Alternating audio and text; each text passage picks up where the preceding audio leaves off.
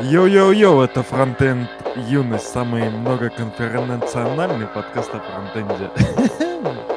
Дай волю молодим, геть, приводи сюди. Чуєш, дай волю молодим, дай волю молодим. Всіх приведи сюди. Чуєш, дай волю молодим, дай волю молодим. Геть, приводи сюди. Чуєш, дай волю молодим, дай волю молодим. Всіх приведи сюди.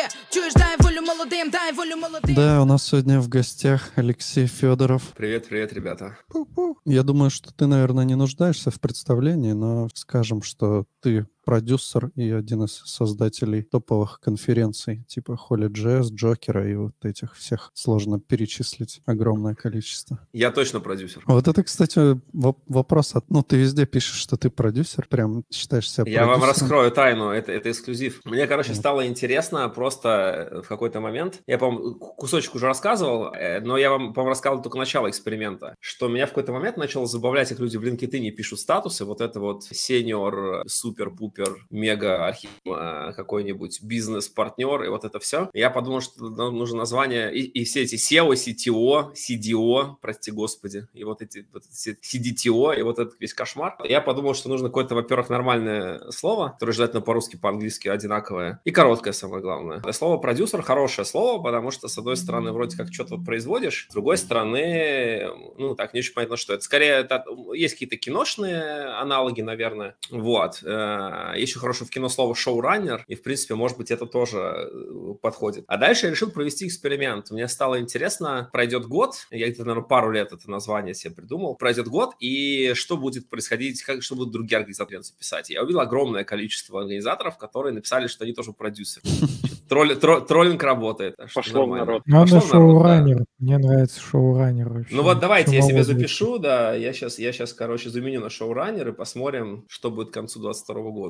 Почему не Да. SEO, CTO, это же директор? Попса. Оно ни о чем не говорит в некотором смысле, как и слово продюсер, на самом деле. То есть просто менее заезженное в нашей среде. Я думаю, что так. Так, а, а, поч- а чем тебе нравится слово руководитель? Ну, хорошее слово, отличное. Почему- чем все плохо- слова, чем которые слово ты сказал, ты все, что Руководитель. сказал, оно, да, не, все ни хрена не понятно. А так ты, у тебя есть бизнес, скажем так, и ты им руководишь, значит, ты руководитель бизнеса. Все, ну, возможно, понятно. возможно. Вот. Но мы все-таки не, не- не- да, мы все-таки не очень техническая компания раньше были, и поэтому, может быть, какой-то термин, который чуть менее в айтишной среде. У меня еще, честно говоря, была жуткая аллергия на стартапы раньше. Я, поэтому вот еще все эти аббревиатуры, си что-нибудь, о, меня конкретно просто... и- и- я начинал чесаться и чихать, когда такое видел. А в уставных да. документах ты кто? А в уставных документах я очень по-разному. Я где-то ИП, например. То есть это долгая история, потому что... Так вот так и начинался- представляйся. ИП ну, смотри, смотри, да, вот, это прекрасно. Просто Джук начинался как мой ИП, а сейчас э, вся деятельность Джуга, она сконцентрирована в Ошке. Вот. Но сейчас я думаю, возможно, э, что открою компанию чуть-чуть, которая технологиями занимается. Но можем про это отдельно поговорить. Просто там суть в том, что это э, ивенты ивентный бизнес – это нечто одно, а вот всякие запчасти технические, которые мы понаделали за последние полтора года, это совсем другое и про другое. И вот, может быть, хочется немножко покрутить, э, поиграть в стартапы и покрутить немножко что-нибудь, что можно собрать из наших вот ивентных запчастей. Там все, что связано со стримингом, с видео, с контентом, да, с э, правильным э, его э, оформлением, прокидыванием, построением вообще онлайн э, конференционных, онлайн-ивентовых, что ли, путей пользователя. Вот мы, кажется, в этом немножко теперь понимаем. И есть такая идея, что вокруг этого можно сделать компанию. Этим, что самое смешное, приходят другие ребята из конференционной тусовки и говорят, а почему вы, типа, не делаете отдельный бизнес? Вот, возможно, я сделаю отдельный, э, отдельную вот эту компанию. Мы с, вот с, с- с нашими ребятами думаем про это сейчас. Будете оборудование поставлять, сдавать в аренду там и так далее? Ну, я думаю, что не- это будет не рентал бизнес, я думаю, что скорее это будет э, софтверный бизнес, который вокруг лайф-эвент, онлайновых ивент. Вот что-то такое пока крутится в голове, но надо прямо... Вместо стримярда. Слушайте, ну вам StreamYard-то чем плохо? Хороший тул. То есть... Ну, э, За StreamYard топ вообще за свои деньги. То есть бесплатно. шикарный, да. Стр- Как бы здесь история про то, что если нужно делать сложный ивент, да, где есть и стрим, и живые какие-то звонки, видеозвонки, дискуссии, и какой-то большой контент, и авторизации всяческие, да, и DRM, и вот много-много вот этого всего. Вот когда начинаешь смотреть в комплексе на то, что нужно, э, начинаешь понимать, что может что-то из этого получиться интересно. Еще вторая интересная история – это про как это можно по-другому да, пересобирать. Можно пересобирать что-то для, например, онлайн-образования. Вот очень много разного онлайн-образования, в котором во много-много видеозвонков и видеолекций. Да? Есть там Skyeng, есть Otus. Skyeng, по-моему, использует свое видеорешение на базе Jitsi для звонков с учителем. Этот самый Otus, по-моему, на Zoom сидит, очень много кто на Zoom сидит. И есть идея, что, может быть, можно сделать инструменты поинтереснее Zoom для них. Там зумы, скрытые плейлисты в YouTube, там вот это вот все, вот такая, такая история. Хочется, может быть, сделать потехнологичнее. Кажется, мы ну, в этом умеем. У StreamYard есть э, как минимум одна проблема, и она немного подбешивает. Ну да, ну да, это вот из проблем. Когда два человека говорят, начинается... Я не знаю, может быть, это нормально, ну как бы такое более приемлемое решение, но оно никак не настраивается. То есть, когда несколько человек одновременно говорят, получается такой трешак какой-то. Типа, кто громче, тот и победил или что-то того. Ну, у нас с вами получается, я могу про это рассказать, это очень просто. Значит, мы с вами сейчас, э, у нас звук и видео идут по схеме, которая называется MCU. Это, значит, есть WebRTC, я, по-моему, про него с вами говорили. WebRTC чем занимается? Э, передает видео с компьютера на компьютер. Изначально это вообще peer-to-peer технология. Когда участников в звонке много, э, выясняется, что peer-to-peer очень дорого передавать, потому что в связи с особенностями механизмов безопасности безопасности и работы там трафика, э, нужно каждую пару людей соединять отдельно. Э, то есть, если нас вот с вами сейчас 6 человек, то нужно для каждого делать 5 входящих и 5 исходящих коннекций видео. И это довольно дорого по трафику, и по процессору, и по видеокарте, и по всему. И поэтому существуют другие схемы. Одна называется Selective Forward Unit, SFU. Она про то, что э, исходящий поток от каждого человека один, он приходит на некий сервер, а сервер раздает всем остальным. И это то, как работает, например, Google Meet или Zoom, или еще что-то такое. Довольно, довольно неплохая схема, а есть, э, и она довольно быстрая, то есть ничего не происходит с видео, оно как пришло, так и ушло всем остальным в обратку, то есть ничего с ним вообще не происходит в процессе, дилей очень низкий, и таких проблем нет. Э, там еще есть специфические вещи, связанные с тем, что Возможно, у разных людей плохой интернет, и нужно им раздавать разное качество. То есть меня, мою картинку, например, каждый из вас, зависит от своего качества интернета, может выглядеть, видеть чуть по-разному. Да? Э, но эта проблема решается через всякие технологии типа Simulcast. В общем, не, не буду в это глубоко погружаться. И есть вторая схема, называется MCU. Она про то, чтобы все видео собрать вместе, тоже на сервер, но дальше сгенерить одну картинку, вот как у нас сейчас 5 человек, и раздать всем. И вот тут возникает дополнительный дилей на то, чтобы эту картинку как бы отрендерить. Да? То есть если первая предыдущая схема Selective Forward Unit, она не ничего не перерендеривает, она как видео пришло от э, людей, так оно тут же и раздало его, то есть просто такой сплиттер стоит. Вот, то тут нужно заниматься кодированием, да, то есть нужно из исходных картинок с камер собирать единую общую. Вот это занимает время, поэтому у нас с вами получается такой дилей по звуку, потому что вот этот вот дилей, он что-то стоит, обычно там 500 миллисекунд или больше. Вот, если при SFU схема обычно 100-200 миллисекунд считается хорошей и 100-200 миллисекунд не критично для вот того, чтобы люди друг друга перебивали, то в схеме с вот единой картинкой для всех, а, это может быть полсекунды, секунда и больше, и это уже вот становится критичным. Да. Семен Левинсон залетел, говорит, что есть еще Яндекс Телемост. Перед тем, как ты, может быть, это прокомментируешь, хочу респектнуть Семену за пати-бас на РНД Тех. Вообще, кстати, мы бы хотели респектнуть РНД Тех. У нас, к сожалению, в последнее время получилось, что слишком много гостей, и мы, когда были на РНД Тех, мы даже не успели после этого рассказать, как там было, и сказать спасибо. Так вот, там было клево, и всем спасибо. Какой-то набор слов, РНД Тех, Патибас, но окей. Э, да, наверное, слова SFU и Simulcast не сильно лучше, но я понял. Я понял примерно, что чувствуют эти люди, которые нас слушают. Э, короче говоря, Яндекс Телемост прекрасное решение. Это такой вариант мета от э, Яндекса, но в отличие от мета он сделан не поверх собственного технологии, а поверх по-моему, да, по-моему, Jitsi у них в бэкэнде, это тоже SFU сервер. Ну, хорошая, хорошая штука. Раньше была большая проблема у них с у Jitsi, соответственно, у Яндекса, как следствие, с, с, в Safari. Там в Safari что-то все плохо работало. Сейчас, это было год назад, сейчас я не знаю, какой статус в Safari. Ребята, кто пользуется телемостом, скажите, работает ли он в Safari. Мы, собственно, поэтому не стали делать решение на Jitsi, потому что Safari важная штука. И мы в итоге делаем поверх Vox Implant, поверх их SDK. Но это уже, наверное, совсем специфическая фигня. У StreamYard, конечно, было бы совсем круто, если бы он сам еще и дороги писал, чего он не делает. Ну, в смысле, он пишет одну, но он не пишет э, по каждому человеку. Было ну да, это, это, это, да, это, это все та же самая проблема, потому что, скорее всего, звук MCU пишется. Там была прекрасная статья от Саши Тоболя на Хабре и доклад, по-моему, на Хэллоуде, на питерском или на московском, я уже не помню, про то, как это все э, там работает у одноклассников и ВКонтакте. Но суть примерно в том, что эм, со звуком трудно. Со звуком есть несколько, несколько проблем. Э, первая проблема в том, что его нужно делать всякий денойс, то есть как, ну, заниматься какой-то обработкой звука либо на клиентском устройстве, либо на сервере. И там, и там есть свои э, проблемки. Вот. А вторая история заключается в том, что в браузере на самом деле не так много э, можно аудиодорожек использовать, по-моему, до 8. И, соответственно, если очень много людей в звонке, то надо что-то с этим делать. Вот в нашем конкретном случае нас 6, это не смертельно, но в целом какие-нибудь э, большие провайдеры звонков... Нас типа 5. Это, окей, но какой-нибудь Google Meet, да, э, он не может... Ну, в нем бывает больше там, 8 человек. Поэтому, когда ты начинаешь очень по-разному эту схему делать звуковую, это лишняя логика. Нужно некую единую логику реализовывать. Поэтому вот из ограничения в браузере, да, во-первых, много дорожек, много трафика, это тоже важно. И второе, количество каналов, которые есть в браузере браузере. Соответственно, вот люди весь звук в одну как бы штуку собирают.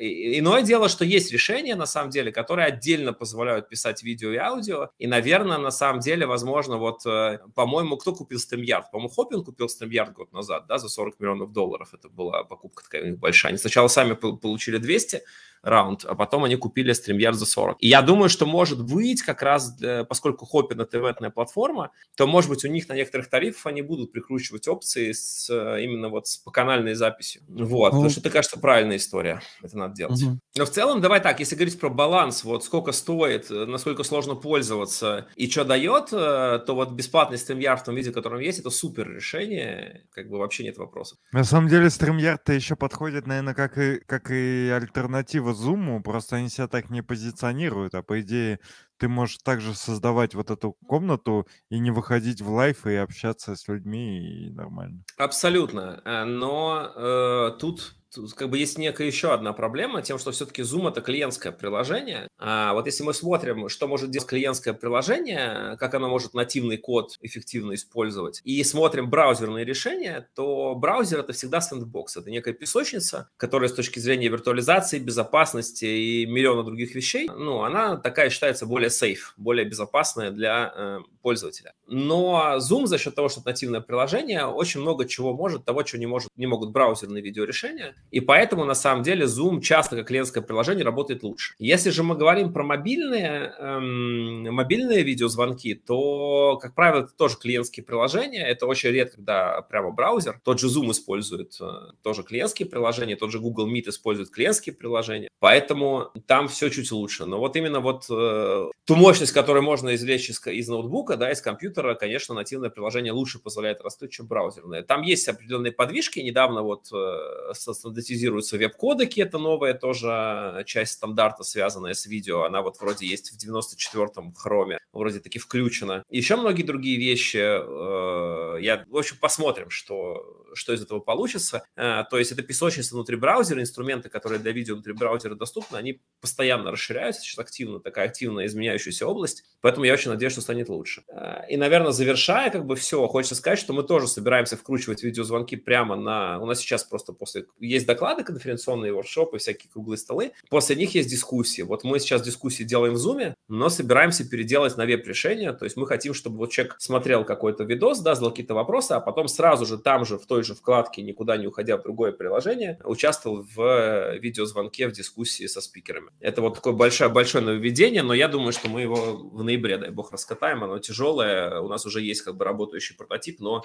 пока многовато багов, чтобы такое в продакшн пускать. Ну да, выглядит таким логичным продолжением всего, что есть сейчас. Да, то есть хочется все это все вообще вместе провязать в одно решение. Вот ты видишь расписание, куда-то кликаешь, в этом расписании что-то смотришь, у тебя заканчивается, скажем, доклад, ты тут же в той же вкладке, никуда не уходя, нажимаешь там э, кнопочку «Присоединиться к дискуссии» и присоединяешься. Потом крестиком закрываешь и оказываешься в расписании назад, и выбираешь, куда идти дальше. То есть такой нативный абсолютный experience. Вот это то, к чему мы сейчас э, стремимся. А можешь рассказать, мне правда интересно насчет того, какие вы вообще апдейты сделали вот в последней версии ну, интерфейса конференций, потому что мне не удалось посмотреть. Я как-то, короче, ни, ни на одну конфу я еще не, не успел поглядеть, и, а сейчас перерыв небольшой, я так понимаю. Вот, ну, вроде как что-то там интересное вы сделали. Ну да, мы заметили, что, ну, то есть э, мы заметили две вещи, которые прямо одна юзерская, одна наша, которые нас очень сильно беспокоили. Юзерская – это про то, что беда с дискуссиями, что мало людей в них приходят, а, и надо это увеличивать как-то, что-то делать дискуссии более visible. И вторая проблема – это фидбэк, то, что меньше людей стало нам заполнять форму обратной связи. Э, но они довольно большие, тяжелые, и вообще лень это делать. И мы прикрутили, с фидбэком мы прикрутили сразу, когда заканчивается доклад, просто появляется плашечка с оценками. И это тоже очень нетривиальная история, потому что, по идее, такую плашечку надо показывать любому человеку, который посмотрел доклад, но при этом не очень понятно, что такое посмотрел доклад. И это большая история. Мы разговаривали с ребятами из Netflix, с ребятами из Яндекс, вот из Кинопоиска. У них недавно была большая статья, на самом деле, по-моему, они на Висе ее публиковали, почему э, Кинопоиск считает за просмотр, по-моему, две минуты контента. То есть там нереально интересное было исследование, что такое человек посмотрел, что такое человек не посмотрел. Э, и у нас тоже большая проблема. Вот, не знаю, кто-то из вас выборочно смотрит какой-то доклад кусками, вот в какой момент нам предложить вам его оценить? Это неочевидная задача, ни хрена не очевидная. И там есть несколько разных подходов. Есть человек, который просто кликнул, человек, который сколько-то по времени посмотрел фикс, человек, который какой-то процент посмотрел, половинку доклада,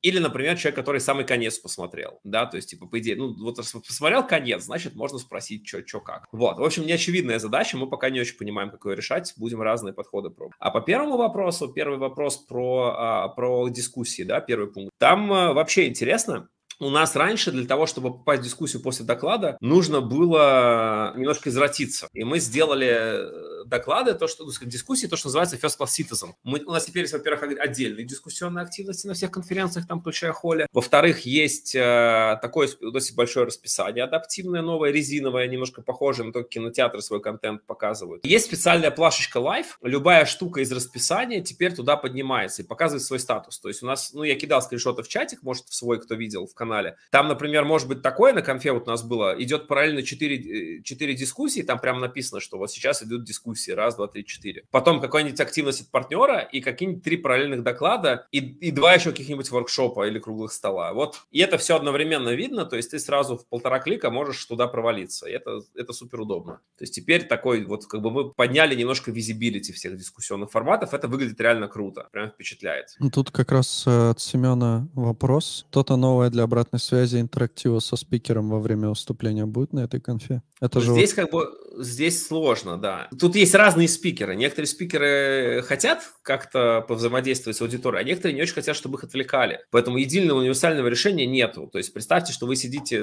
офлайновая аналогия, вы сидите в зале, спикер что-то рассказывает, и тут вы с места начинаете что-то ему, ну, как бы, что-то вставлять свое. Так себе, да? Ну, вот, поэтому... Об... бывает.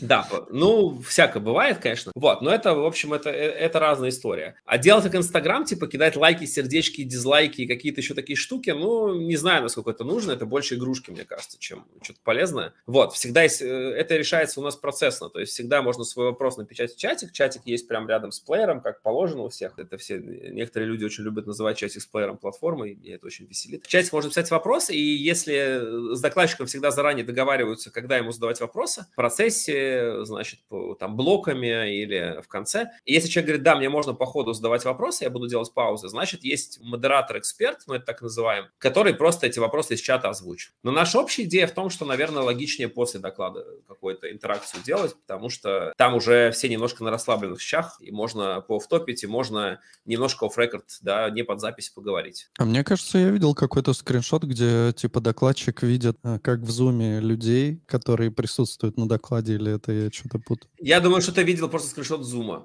Ответ очень, ответ очень простой. Да, у нас пока дискуссии все в зуме. Мы еще все нашу, э, эти наши видеорешения не доприкрутили до конца. Так что это все еще к Вот я говорю, дай бог середине ноября, мне кажется. Я думаю, что на холле мы не успеем. Ну, вообще, мне кажется, было бы прикольно во время доклада видеть человечков таких, ну, что, слушай, тебя смотрит э, определенное количество людей каких-то. Это будет, э, то есть это, это точно будет. Мы прикрутим и кто смотрит, и как смотрит, и даже есть идея прикручивать э, механики фолловинга. То есть вы, я вам, по-моему, уже рассказывал, мне очень нравится история э, про, господи, сейчас я посмотрю, как эта херня называется. Она называется Clubhouse. Вот. Э, там в Клабхаусе есть очень прикольная штука. А, ты там можешь выбирать комнату не только по теме, но ты еще фоловишь там людей разных, да, обычно из твоей телефонной книжки или что-нибудь в этом духе. И он тебе показывает, кто в какой комнате есть. Это гораздо прикольнее, чем просто показывать про что комната. Это дает очень важную информацию для того, чтобы понять, хочу туда пойти или нет. Часто в офлайне тоже решения принимаются, что делать, куда пойти, не по принципу вот прям, что в программе написано, а по принципу, а что, где пацаны-то все, что, как там. Вот у Вадима Макеева был классный доклад, типа, вы его кто-то там не обратили внимания, а пацаны все там, значит, наверное, что-то прикольное, пойду туда. Вот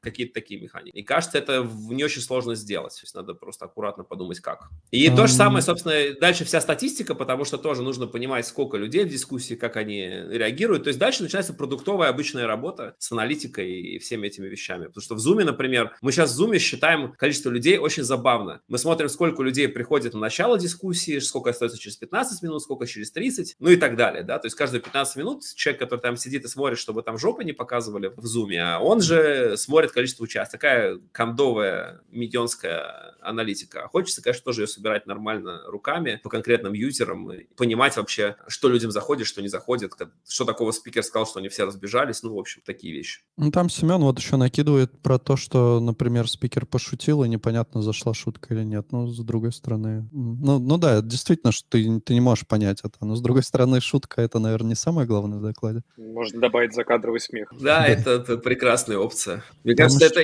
как это, как-то, как там, Вальда, да, или как это называется штука? Кто помнит, как она называется? Когда в конце показывают на черном фоне. А, Роберт Вайн, что-то такое, да. Да-да-да, это старая шутка. Я, у нас проблемка, я не слышу, э, что я включаю на пульте, только вы слышите. Ну, так же, как и у спикера. Он не слышит. Ну, мне кажется, смотреть компьютер-виженом на лица зрителей, и если они там типа улыбаются, то да, врубать аплодисменты, как в ситкоме. Да, было бы круто. Тут еще Биг Санта залетел и говорит, ребята, фронтенд юность, спасибо за интересные стримы, за то, что вы делаете. Спасибо, нам приятно. Спасибо большое, Санта, за подарки. Подписывайте на Patreon, ставьте да. лайки, колокольчики, бубенчики. Ладно.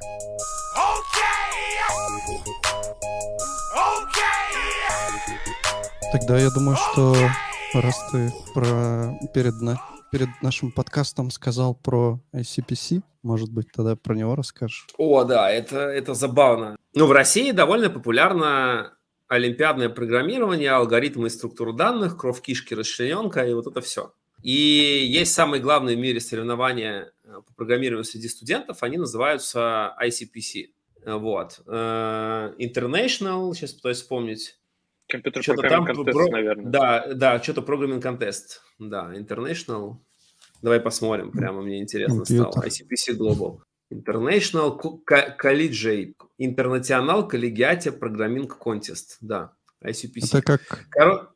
Как да. этот э, турнир по доте, только... Ну да, как, как International, да, да, да, типа того. Это оно и есть на самом деле. Э, да, и, кстати, я э, на эту тему вообще могу там много интересного рассказать. У нас сейчас тут было, было высказано то ли Мишустиным, то ли... Э, ну, короче говоря, что кажется, что может, быть, может возникнуть в ближайшие пару лет в России Федерация спортивного программирования. Но это отдельная старая история, в общем, такая с кучей всякой внутряночки, но могу тоже рассказать потом. Э, в общем, соревнования, вот есть всякие э, соревнования по математике, э, химии, там, каким-то таким физике, таким дисциплинам, и обычно э, самыми крутыми считаются школьные соревнования, причем соревнования индивидуальные. А по программированию самым главным соревнованием считается студенческое соревнование. Команда из трех человек решает задачки в течение пяти часов. И есть региональные соревнования, там, одна восьмая, одна четвертая э, полуфинал. Полуфинал, он же региональный финал. Полуфиналов по всему миру, несмотря на то, что называется полуфинал, их примерно 15 они же региональные финалы. И плюс-минус по 10 команд из каждого финала выходит в гранд-финал, который называется IPC, ICPC Finals, который происходит каждый год в какой-нибудь новой стране. Я вот, э,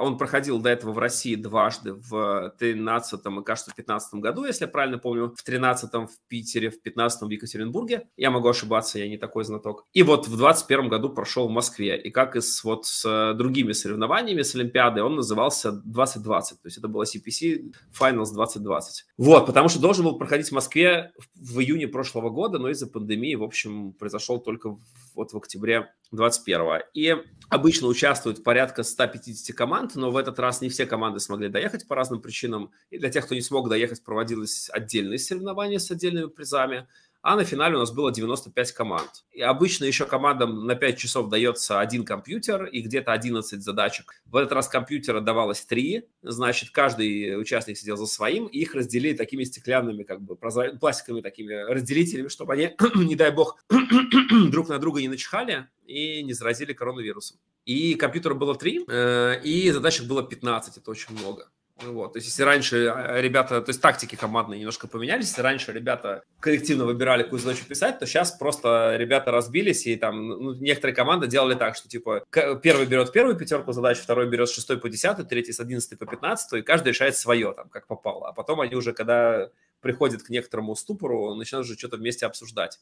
В общем, довольно интересная история. Пять часов длятся соревнования, и победила в этот раз команда из Нижнего Новгорода. Там была забавная история. Чувак топовый приехал учиться в Нижний Новгород двум другим хорошим чувакам, чтобы сделать сильную команду. То есть сделал выбор по спортивному такому. Как, знаете, в NBA там какие-нибудь люди объединяются, чтобы стать, э, получить перстень чемпиона. Вот тут также примерно было сделано, и все удалось. Это был мой третий финал. Я работаю там волонтером в команде Live. Это команда, которая занимается видеотрансляцией. То есть это мне тоже очень в тему, потому что я этим активно интересуюсь. И вот мы как-то худо-бедно этот live сделали. Довольно интересная фигня. Похоже чем-то на то, что вы видели все на Dota International. Я не смотрел, но да, поразительно много людей в ленте этим интересовалась. Да, и, и у них на доте победила, как и у нас, российская команда. Кстати, все говорят тоже забавно, что все говорят, что российская команда победила. Команда-то, конечно, российская, но в реальности, э, значит, там эм, два, ребят, два парня с Украины. А, и то есть команда Каза- там... Казалось бы, при чем здесь Украина, да? Это вообще очень интересно. У них как бы очень интересное, дружелюбное такое комьюнити. Они, э, вот чтобы этой всей истории избежать, а, они все топят за СНГ. То есть у них как бы СНГ, СНГ это такой единственный, наверное, термин. Мне кажется, что внутри Dota комьюнити он используется больше, чем по всему остальному миру вместе взят. Вот, они за это топят. То есть они все очень дружат, и любые команды российские, белорусские, там, э, украинские и так далее, очень-очень вот э, в этом смысле аполитичны. Это интересный очень прецедент. И тут была прикольная история. Сегодня кто-то кидал какую-то заметку, что я, я сейчас могу ошибаться, но что-то в том, что Пустин и Мишустин сыграют в доту там с кем-то. Я подумал, mm-hmm. что вот действительно прикольно реально взять, короче, двух украинских чуваков, убрать из команды, посадить Путина и Мишустина, и будет целиком российская команда. Наверное, так будет сделано. Но я не знаю. Ну, в общем, можете сами додумать эту шутку. Она кажется такая невинная. Я но... видел только, по-моему, что Путин написал, типа, какое-то письмо там с поздравлением этой команды. Да, Путин, Путин поздравлял, и да, и это прикольно очень. И, а Мишустин вообще позвал победителей призеров к себе в правительство. Там была, была, была некая тусовка очень интересная. То есть он там как раз объявлял про, то, про федерацию, еще про что-то говорил. В общем, и меня очень удивило, а, Мишустин, он очень прикольный, он то ли а, реально что-то в курсе и следил за этим, он был председателем комитета, то есть он то ли реально что-то интересовался и читал по этой теме, готовился, то ли он очень клево с суфлера читает, потому что э, в сюжете, который показали то ли по России 1, то ли по России 24, не помню, было полное ощущение, что он знает типа по именам общества ректоров вузов, знает команды, знает, кто победил, кто там какое место занял. И вот это то ли супер навык суфлера читать, то ли он реально просто запомнил, то ли он реально даже как-то в процессе заинтересовался и что-то прочитал про это. Неважно, но это в любом случае респект, это очень прикольно. Ну, а сейчас скользкая дорожка идти в правительство, там на, на всякие ужины званные и так далее. Он спасибо Еву как-то позвали. Ну, спасибо, Ева. Там э, как бы позвать, позвать на ужин в правительство, это было не самое стрёмное, что было спасибо Еве. Вот. Там самое стрёмное было, да, нет, ну как бы началось, не с этого. Началось с того, что их начали, в общем-то, финансировать изначально люди откуда-то оттуда. это, это все узнали потом. То есть спасибо Ева, это вообще специальный. Ну там, да, там ну, прикол в том, что они вроде как не знали, хотя, в общем, непонятно. Да, все. И на самом деле вот эта история звать чемпионов к себе, она есть всегда и была. И наши спортсмены все время ходили в правительство и к президенту на приемы какие-то торжественные. И, наверное, из больших кейсов только в эпоху Трампа в США а, какие-то команды отказывались, в основном баскетбольные, я так понимаю, в первую очередь, потому что там много черных ребят, а из-за того, что Трамп довольно жестко проводил э, местами высказывался и проводил некоторую политику. Черным ребятам это очень не нравилось, они очень не любят многие Трампа, еще БЛМ случился и много чего случилось. Поэтому просто они в качестве бойкота и протеста не пошли к нему на прием, это случилось один или два раза. И их потом поддержали другие профессиональные лиги, то есть это, наверное, единственный случай, когда я знаю, что массовый бойкот похода к президенту. В целом вы представьте себе, да, вот есть ректор государственного вуза, или вот есть команда какой-нибудь, Нижегородский государственный университет или МГУ, или там ИТМО, СПГУ победил. И какой-нибудь Перес говорит такой, нахуй, короче, да, можно ругаться матом, говорит, короче, ладно, нахер не пойдем, короче, к президенту, типа, все это фигня, политота. Я думаю, что тут же следует звонок ректору со словами, ёб твою мать, вы что там охренели все? И все, и как бы все идут как миленькие, и улыбаются и машут, потому что, ну, как бы, а что? Я думаю, что ректорам наших вузов такие проблемы не нужны. И вот, и там mm-hmm. особенно пикантности придавало то, что там есть один чувак, который, вот, который победил и который считается там топовый в э, мире программист, вот этот самый, который переехал в Нижний Новгород, он вообще отмороженный, он вообще не стесняется в выражениях. И вот всем было очень интересно, как бы, что он там может Мишустину наговорить. Кажется, слава богу, не наговорил ничего, там другим людям всяких неприятностей наговорил, неприятных слов. Э, вот, но он такой, он без тормозов абсолютно, и бог ему судья. Вот, но вот основной интерес был, не закончится ли все это какими-нибудь вообще глобальными историями, потому что стрёмно было. Но вроде как все, все в порядке. Ему, наверное, тоже объяснили, что нахамить какому-нибудь профессору или там э, уважаемому человеку можно, но вот э, некоторым людям лучше не хамить. А так бы, мне кажется, мог. Я правильно понимаю, это был себе типа мировой какой-то? Да, это финал мировой, да, да, да. У нас предыдущий финал, первый финал, на который я ездил, э, он был в, то, в Пекине в 2018 году весной, потом был следующий в Порту в 2019 году. И вот этот был в Москве, а следующий будет, насколько я понимаю, в Бангладеш. Когда наша команда Life узнала, что финал в Бангладеш, мы даже как-то вот немножко опешили, потому что пока что все, что мы знаем об Бангладеш, что там довольно стрёмно. Знаете, есть такая рубрика у Куджи «Ебучая география». Мы вот все ждем как бы у выпуска про Бангладеш, потому что всем очень интересно, что нас ждет. Там очень прикольный выпуск, называется «Места, которые мы могли бы посетить, но лучше не надо». Но я надеюсь, что все будет хорошо. Я надеюсь, что Бангладеш – это прекрасная страна и будет прекрасный финал, но мы уже готовимся к разным неожиданностям. Надеюсь, что финал будет прекрасный. Надеюсь, что Бангладеш – прекрасная страна. Я узнал только что, что Бангладеш это страна. Не, ну там, там же это была, там была большая история, насколько я помню, это конец 40-х годов, какой-нибудь 49-й год. Там был в том числе конфликт определенный. Я, я, я в этом всем очень не силен, могу сейчас чушь полную. А в результате которого появилось три страны, это Индия, Пакистан и Бангладеш. Там было э, разделение по э, экономическим э, и по религиозным в основном историям. Да, Пакистан, Пакистан и Бангладеш, там можно почитать про них. У Индии с Пакистаном вообще своя большая история про то, что, ну, наверное, религиозная в первую очередь, поскольку, насколько я понимаю, Пакистан, он э, больше про ислам, а Индия больше про свои вот традиционные религии. И там на этой почве была большая история. А у них там с Бангладеш это поздняя история, они отделились 40 лет, 50 лет назад. И я так понимаю, что там э, дело было типа спор, там были спорные территории, что-то в этом духе, но, в общем, не специалист я в этом. Но, короче, это вот где-то там где-то вот э, рядом с Индией. А как вообще выбирается это место, в котором будет проходить? Говорят, что плохо, судя по всему. Я не знаю, если честно. Про Бангладеш говорили довольно давно. А, я думаю, что это некоторая... Есть люди, которые все это организовывают, есть некоторая политика вокруг всего этого, да, почему и как и где, да. В Москве делали по понятным причинам, потому что два финала подряд, китайский, и, который был в Китае в 18 и который был в Португалии в 19 выиграла команда МГУ. Поэтому решили делать в Москве, при этом хостом был не МГУ, а МФТ МФТИ. Да, там э, традиционно хост, э, принимающая сторона, это какой-то университет. Э, ну, вот был МФТИ. И там была проделана определенная работа, очень большая по финалу. Финал это вообще большое мероприятие. Если сравнивать с Холли с последней, офлайновой, да, ну, типа финал это штука, которая раза в три, наверное, больше, чем Холли. То есть, в принципе, технически очень похоже, только, наверное, там какие-то есть куча разных помещений с проекторами, с какими-то плазмами, которые что-то выводят. Но основная суть то, что есть одно большое помещение, в котором сидят команды, решают задачи, задачи, всякие табло, и есть разные там помещения, где награждают, помещения, где происходит церемония открытия, она у нас была в Заряде в Москве, ну и так далее. То есть это, ну, в целом, что-то очень похожее. Вот э, также отдельное помещение, где все жрут, так же, как на конфах тоже. Большая, большая столовка. Ну, в принципе, по похоже на конфу, на самом деле, очень сильно, программистскую.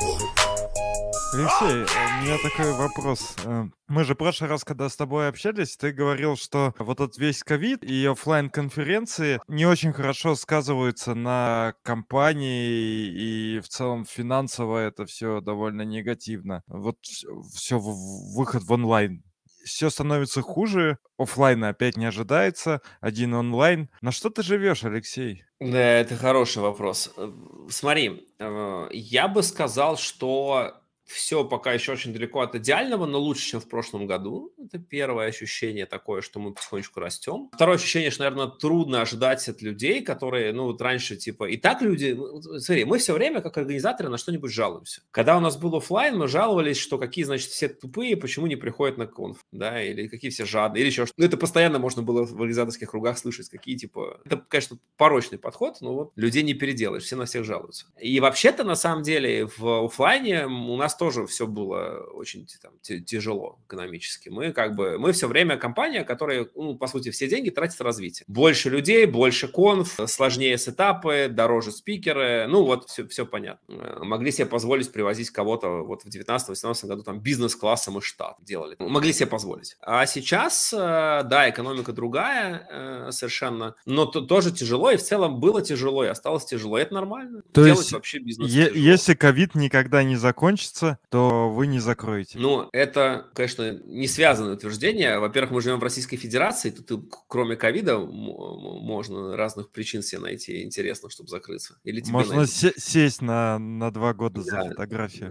Ну, это, это еще по-божески, я бы сказал. Тут по-всякому бывает. От суммы, от тюрьмы в Российской Федерации лучше не зарекаться, да, это тоже правда. А вторая часть правды, что, ну, любой бизнес, да, он, он имеет риски. Это конкуренты, это государственное регулирование, это что? Ну, у нас много рисков. Есть всякие эм, нелегальные структуры бандита, есть просто экономические неприятные истории, есть пиарные истории, которые плохо влияют на бизнес. В общем, есть миллион факторов, почему бизнесу может стать плохо. А давай вот и поговорим про них.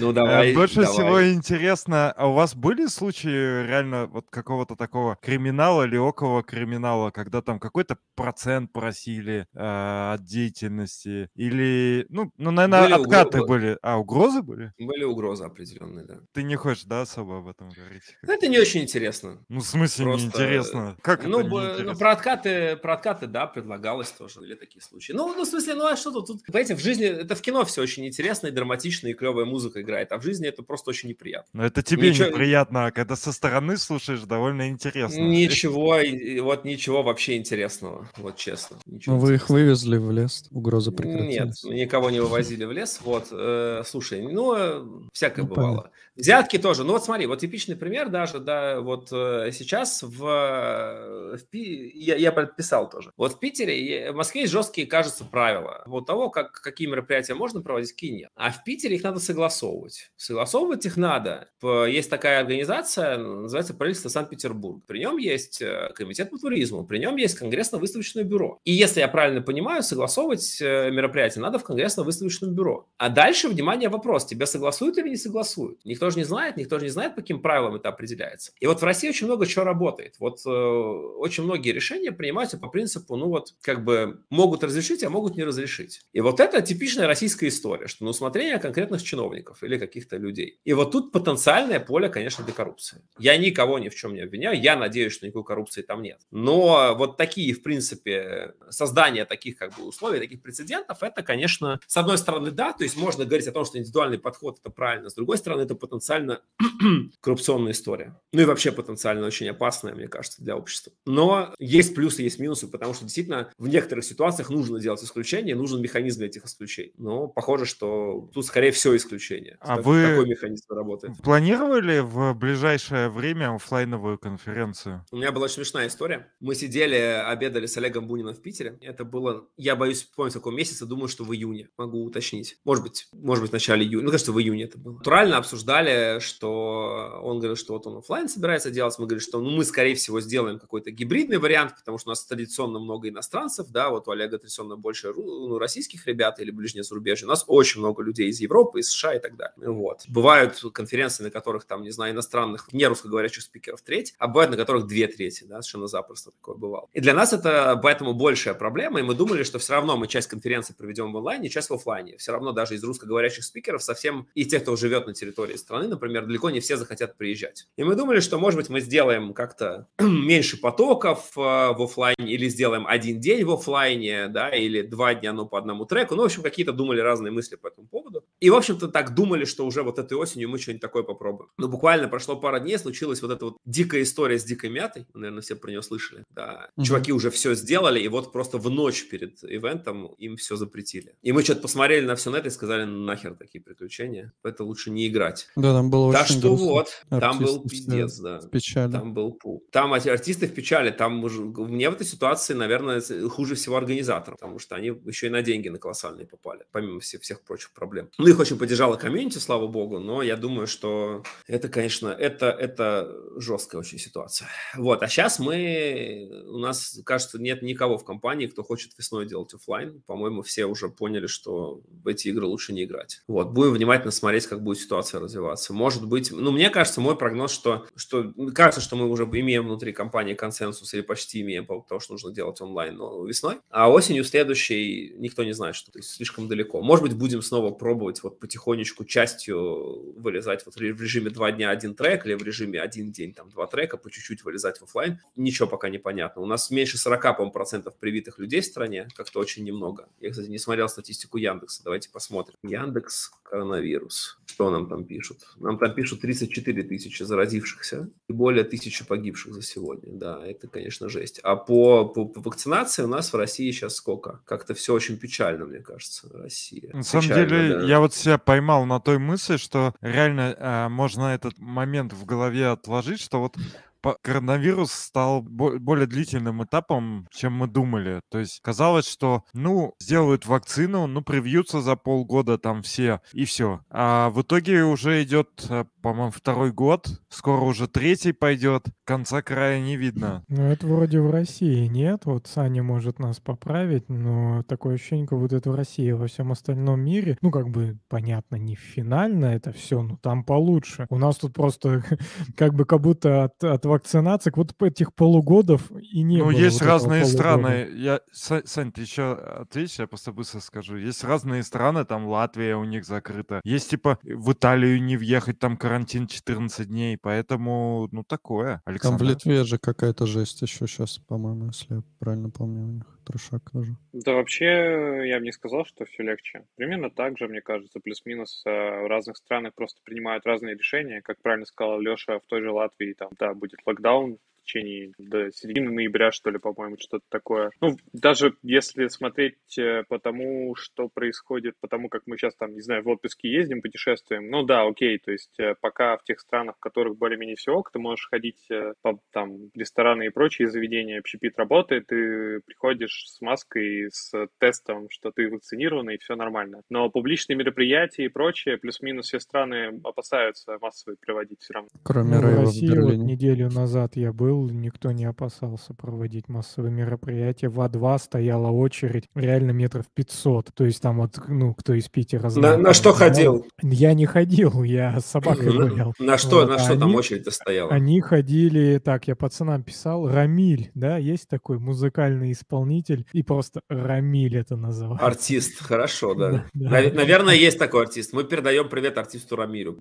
Даже немцы второй год подряд Тоберфест отменяют. Вы все понимаете, идите какая ситуация. Октоберфест. Из того, что вижу я, я думаю, что мы... Есть некоторый шанс, что человек... все-таки коронавирус не убьет человечество. Я думаю, что человечество убьет что-нибудь другое, но не коронавирус. И я думаю, что на самом деле срок, к которому мы вернемся на уровень 2019 года, это пятилетний срок. То есть я думаю, что реально вот э, мы сможем без всяких гиперограничений и как-то более так спокойно что-то начать делать году в 24-25. Вот, то есть типа 20 21 22 20, 21, 24 локдаун. Я думаю, да, с 25 года что-то что понесется нормально. Я, ну, то есть я думаю, что, может быть, все будет как-то, может, чуть-чуть полегче, чем полные локдауны, но все равно вот эти QR-коды, режимы. С другой стороны, раньше как бы люди в аэропорт летали, можно было в самолете курить, бухать там э, и носить с собой что угодно, но за последние 50 лет в этом месте проделана огромная работа, все эти металлоискатели, значит, разнообразные наркотики, там все, что хочешь, те делают, пилотов тестируют всячески,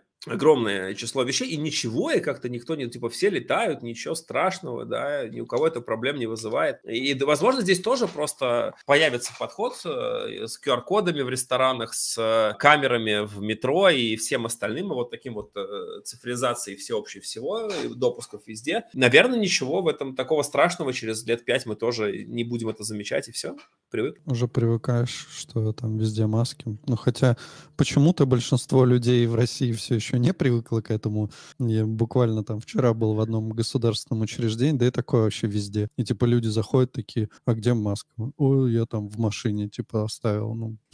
Кстати, в Вене я сейчас, э, ну, как бы сегодня гуляли, и там во многих местах спрашивают не то, что, ну, смотрят не только на маски, а чтобы маска была определенного стандарта, типа FP2, чтобы, типа, она была максимально, как бы, ты был законсервирован своими дыхательными всеми механизмами внутри этой маски, даже до такого. А у нас, да, в России в некоторых местах могут просто забить на это и просто без маски пройти. Ну, в России, по-моему, люди даже спокойно носят маску вот тут, и ничего. И когда, типа, их спрашивают, какого хера, и такие, ой, сползла, типа, и все, типа. А у нас приезжал один наш друг, э, немец, месяц назад примерно он был у нас. Он так на меня посмотрел и говорит, а у вас вроде маски, но как-то их, говорит, не носят. А я ему ответил что-то типа Russians think they are immortals. И действительно такое ощущение, что в России типа все считают, что они бессмертные. Ну, удачи тысячу погибших-то в день как-то не очень бессмертные, по-моему. А мне кажется реально, что есть такая особенность культурная, феномен, что у нас люди, да, такие, типа там, по, по похеру, при, прибухну, там, пойду в минус 30 по улице без шапки, и нормас все будет. И то же самое. Еще, вот эти, э, есть классические отмазки про вакцинацию. Я не буду вакцинироваться, я, мне кажется, я болел недавно или еще что-нибудь в таком духе. В общем, призываем всех вакцинироваться.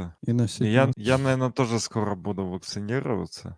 Ты еще не вакцинировался? Ну, я вакцинировался, я болел, и, у меня еще не прошло много времени с того, как я болел. Mm-hmm. То есть... а, я, а я уже тут месяц назад ревакцинировался. Вот как раз перед ICPC за недельку я пошел и поставил себе спутник Лайт. Вот. А вообще, кстати, на самом деле, довольно интересная история про ICPC еще, про которую прикольно, вот раз мы говорим про э, пандемию. У нас была очень жесткая и очень интересная система э, безопасности. Мы... Там был совместный проект с МОСРУ. Я про него хочу узнать, потому что он, мне кажется, очень интересный интересно. Там была история про то, что принимались все типы вакцин. То есть э, вот у нас же есть история, какие страны, какие вакцины. Вот внутри чемпионата можно было, нужно было быть привитым чем угодно. То есть люб, там был большой список вакцин, которые асептят. Все эти Модерна, Pfizer, по-моему, тоже были в их числе, и, естественно, наши все. И кроме того, э, нужно было иметь свежий ПЦР-тест. То есть мы каждые двое суток, и заезжать мы обязаны были сдать ПЦР-тест, и на месте каждые двое суток мы делали ПЦР-тест, потому что, ну, нужно э, делать свежий свежий, чтобы он был каждые 72 часа у тебя, но для этого тебе на самом деле нужно каждые два дня его делать, потому что, чтобы вот тот день, который ты ждешь результата очередного теста, у тебя как раз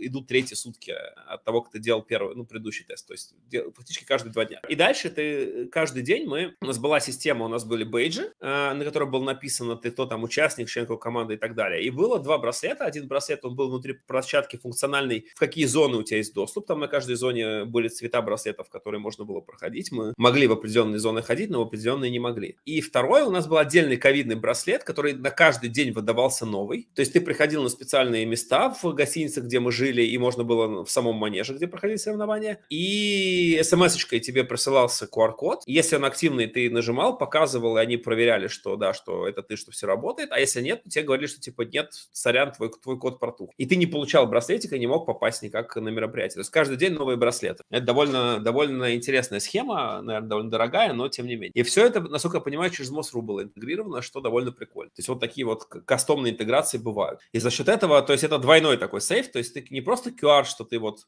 вакцинировался не, не так давно, а что у тебя еще свежая ПЦР. И я думаю, что это то, куда мы на самом деле все движемся в этом смысле. Вот 22 год он будет про это. В Питере же с 1 ноября вводится ограничения тоже на посещение всяких вот ресторанов и кинотеатров и прочих общественных мест. Я к этому и вел. Будет да. только с QR-кодом, да. И в Меня, Москве кс- тоже обещают полный локдаун чуть ли не тоже с 1 ноября. Там. Меня вообще, сука, разбомбило недавно. В кино, в кино «Рассадка через место». Мы покупаем, получается, два места. Получается, что между нами, типа, есть дырка. По бокам есть дырка. Соответственно, грубо говоря, мы покупаем не два места, а пять мест. Я покупаю, значит, пять мест в центре. Э, Сажусь со своей девушкой рядом. И, блядь, посередине просто киносеанса входят чуваки уже опоздавшие и садятся рядом с нами. Прямо не, даже не через ряд, а просто они купили, видимо, где-то в другом месте билеты, увидели вдвоем, что типа есть свободное место и сели. Я такой думаю, блин, охуели вообще. Так вот, я ценю личное пространство.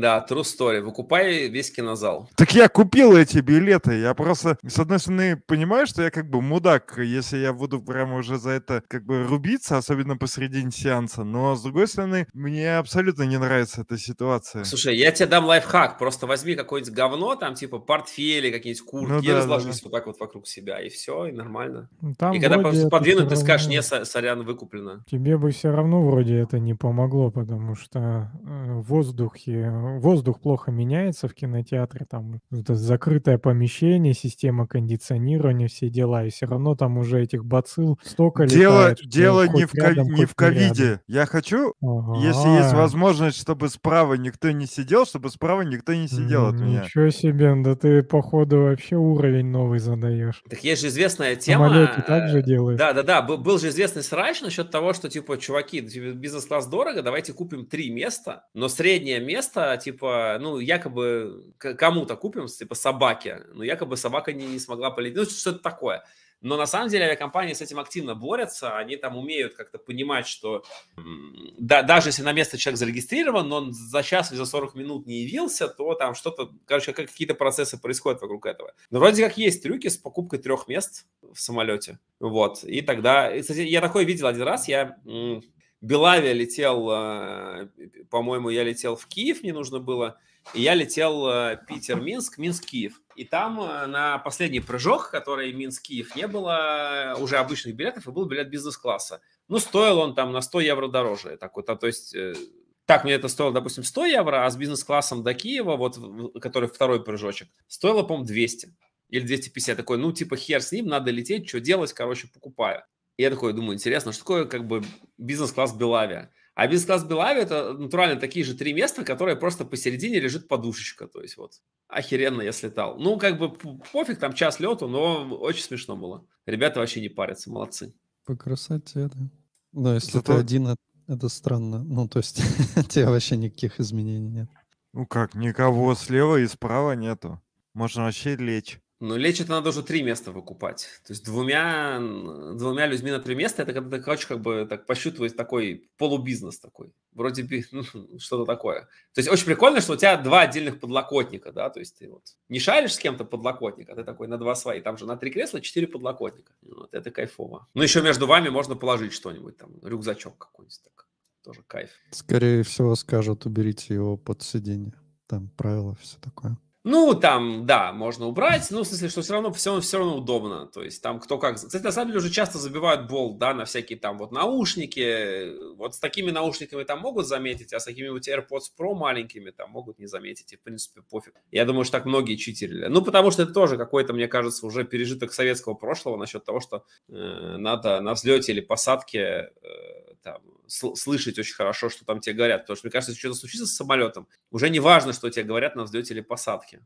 Вот, ты как бы и так поймешь, что что-то пошло не так в целом. Это же как с историей, вот то, что нужно переводить э, телефон в авиарежим, хотя на Да, самом да, да. деле это никаких помех никому не создает. Совершенно, да, это кажется какое-то тоже алдовое просто нечто. Какая-то, как это назвать, э, городская легенда. City Legend. Ну, типа что того. делать. Я говорю, как курение в самолете и в автобусе. Я бы курил. Вообще, Не, но ку- ку- курить это история про то, что все-таки есть люди, которые очень не любят табачный дым, который плохо и запах противен. То есть ты этим доставляешь некоторый серьезный дискомфорт э, другим. А есть интересная история, что вот у меня есть полное ощущение, что в Европе более толерантно к курильщикам относятся, чем э, в России. То есть, условно, если э, человек там где-то в компании курит, то ему там не будут делать замечания, что он кого-то обкуривает или еще что-то. То есть они там и по улице везде ходят свободно, курят. То есть, да, у них есть ограничения, то есть не, нельзя там так же, как у нас зубар, но при этом, а, ну, не гнобят, как у нас. Не, мне кажется, я такого не вижу. Я это вижу банально по наличию пепельницы мусорок, которых гораздо меньше вот в Европе и Штатах, где я был, чем у нас. У нас, например, типичный пример. Нью-Йорк, Манхэттен, живешь в отеле. Значит, э, у нас у любых отелей есть кури, ну, курительные эти штуки, куда можно, пепелки такие, да, куда можно ставить, или просто какие-то мусорки нормальные. Там, например, вот мы жили прямо на какой-то 40 какой-то там, я не помню, улице. Вот. И там натурально, чтобы выкинуть хабарик, нужно было его под себя кидать на пол, да, куда-то, либо идти в мусорку на ближайший перекресток, что типа метров 100-150, что очень некомфортно. Меня в какой-то момент задолбало. Я у полицейского спросил, говорю, а куда выкидывать-то нету ничего. Он говорит, кидай прямо на пол, типа в мусорку не очень пожаробезопасно. Вот так. Ну, Манхэттен это... вообще грязный, как бы, Нью-Йорк вообще довольно грязный, но в целом вот тебе пример. И в Сан-Франциско также, и в Европе много где также. Во-во, а в России, в России мне выписали административное предупреждение за то, что я окурок кинул на асфальт. Ну, в России могут, но мне, давай так, мне, по-моему, ни разу административку за курки не выписывали, но я, в принципе, стараюсь, если есть где-то мусорка, выкинуть в мусорку. Но беда в том, что, конечно, тоже, ну, у нас они, давай так, у нас они сильно чаще стоят по улицам, в среднем, по крайней мере, вот в Питере и в Москве, чем где-нибудь вот, э, не знаю, в Берлине или Нью-Йорке. Из того, что я, по крайней мере, из, из личного опыта. Там ну, прямо это... Я дело. имею в виду скорее про социальное одобрение. То есть, что, например, у них и девушки курят, и подростки курят, и, в принципе, и все более-менее ок относятся. То есть, вот у меня и вот такое впечатление создается. То есть, что у нас все-таки, если девушка курит, это уже типа не очень, ну, дети тем более, не знаю, если компания не курящая, то все будут как бы коряво смотреть на человека, что он их обкуривает.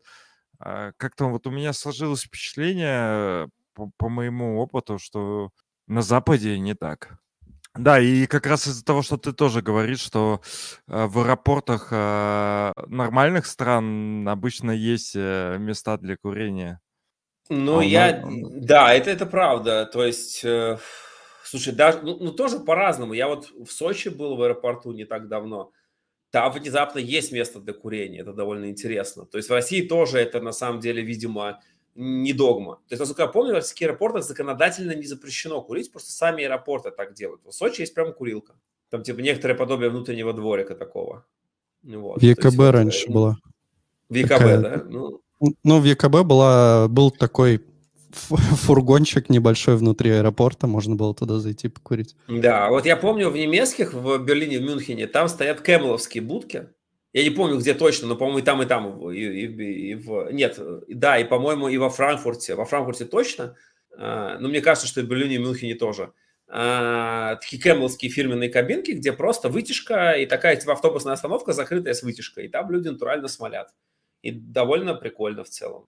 Дмитрий вот. Подсура говорит, что запретили это делать, и ЕКБ судился очень долго. Ну, возможно, вот. Но я знаю точно, что вот, э, вот Сочи еще по состоянию на сколько?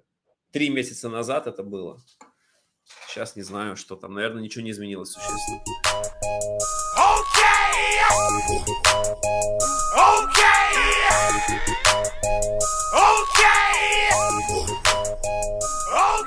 А так а, что там, Holy.js, ходите, да, там? Ну, Holy.js, да, будет вот в начале октября, holy.js.moscow.ru. Подожди, в каком, в каком начале октября? В начале ноября. Хорошо. Так да, да, да, да. Будет много чего интересного. Я думаю, что все, кто в курсе Холли, те, кто, кто все все знают уже, те, кто не знают, О. заходите на сайт Холли Jazz, смотрите программу. Если вам понравится, покупайте билетики или пинайте своего работодателя. Это все как бы да. Что сказать? Крутые доклады будут по любас. А, по, а подсура-то будет? Вряд ли. Ну, Подсуры не видел. Так пусть а он сам скажет, он, он будет или не будет. Пусть он сам про себя расскажет. А Ужвал приедет? Он говорил, что он вроде на холле приедет в Питер. Будет, я не знаю, если честно. Я не в курсе. Могу в общем, посмотреть. Я могу рассказать топ своих докладов, которые я себе сохранил, чтобы, если что, их посмотреть, если это кому-то важно. Давай, давай. На самом деле тут прикольно, что всех этих спикеров, ну почти всех, я не знаю. Вот это какие-то новые для меня лица и имена, и это круто. В общем, я не буду фамилии произносить, я только название скажу. И про что, наверное, примерно, хотя не факт. В общем, доска в клеточку, рисуй математику в вебе. Ну, что-то такое про графики, э, формулы и всякое такое. Просто я на работе этим же занимаюсь, поэтому кажется прикольно. А Антон Хайновский, ладно, буду имена произносить, из Skyeng. А, да, это как они в Skyeng что-то там свое запилили, это прикольно. Такое ощущение, что где-то он уже рассказывался чуть ли не на РНД Тех или что-то такое. Может, не доклад, а этот докладчик и про математику в вебе, я прям помню. М, ну, что-то про математику в вебе, да, это такое, что-то на слуху. Дмитрий Коваленко, он был у нас в гостях. Ну, тут про ТДД, не знаю, в общем, вроде не особо мне интересно, но что-то я сохранил.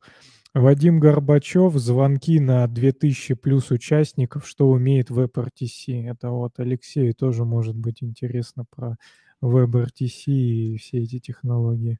Ну, мы тут, да, мы, мы с Вадимом хорошо знакомы и обсуждали, и более того, я его, у нас есть новая конференция видеотех, это как раз конференция про видеотехнологии, там WebRTC это большая тема, и Вадим любезно согласился вот вчера или позавчера выступить на ней тоже, с, адаптировав немножко этот доклад, потому что изначально там э, тоже другие ребята из ВК, УК, или как это сейчас принято говорить, там, ВК-групп, да, mm-hmm. значит, там э, тоже делают доклад, и они такие, ну давайте типа построим некую историю, в которой вот на холле расскажем один кусочек, на Мобиусе рассказываем мобильный кусочек, и типа на видеотехе рассказываем э, еще что-то. Я говорю, блин, это прикольно, давайте мы все это на видеотехе тоже расскажем, немножко адаптируем, повторим, потому что людям, которые придут конкретно видеотехнологиями, будет прикольно все это внутри одной конфы как бы услышать. Вот, поэтому они, соответственно, любезно согласились, э, вот Вадим любезно согласился свой доклад адаптировать немножко для с фронтендерского на эм, ну, на, на видяшниковская, и это очень-очень хорошо. Прям да. есть в наборе уже, ну, то есть что-то ее пока не видать, это еще пока что-то новое, да? Ну, это новое, Но... уже были все анонсы несколько дней назад, и она уже, да, она уже есть в абонементе тоже. С 1, Нет, вот 1 я... 2, 3 декабря, да. А, да, может быть... А, я понял. Ну, то есть просто когда заходишь на livejuke.ru.org, там написано все конференции, там есть список, но это, видимо, не все, а последние да. пять. И там да, там, там, там только те, кто... Да, там только те, кто сейчас. Но там есть всякие full pass Juke.org и разные такие лендинги. Плюс, опять-таки, можно зайти в любой э, виджет продаж на любом сайте, и там просто будут все ссылочки тоже, какие именно конференции, и все это, все это есть. Угу. Вот. Ну да, live просто еще и такая, мы его, видишь, мы его сильно переделываем, и поэтому э, там те конференции, где уже все заполнено контентом, где уже программа, сетка, все это отработано, они появляются на сайте live.jugru.org, которые еще нету, они как бы еще не появились там. Вот. Но в целом уже везде написано, что конференция будет 9. Вот. Короче, вот. давайте мы не будем никого обманывать и быстро просто пройдемся нашим друзьям, кто выступает. Значит, будет Витя Вершанский, Саша Каноников, Дима Подожди. Коваленко.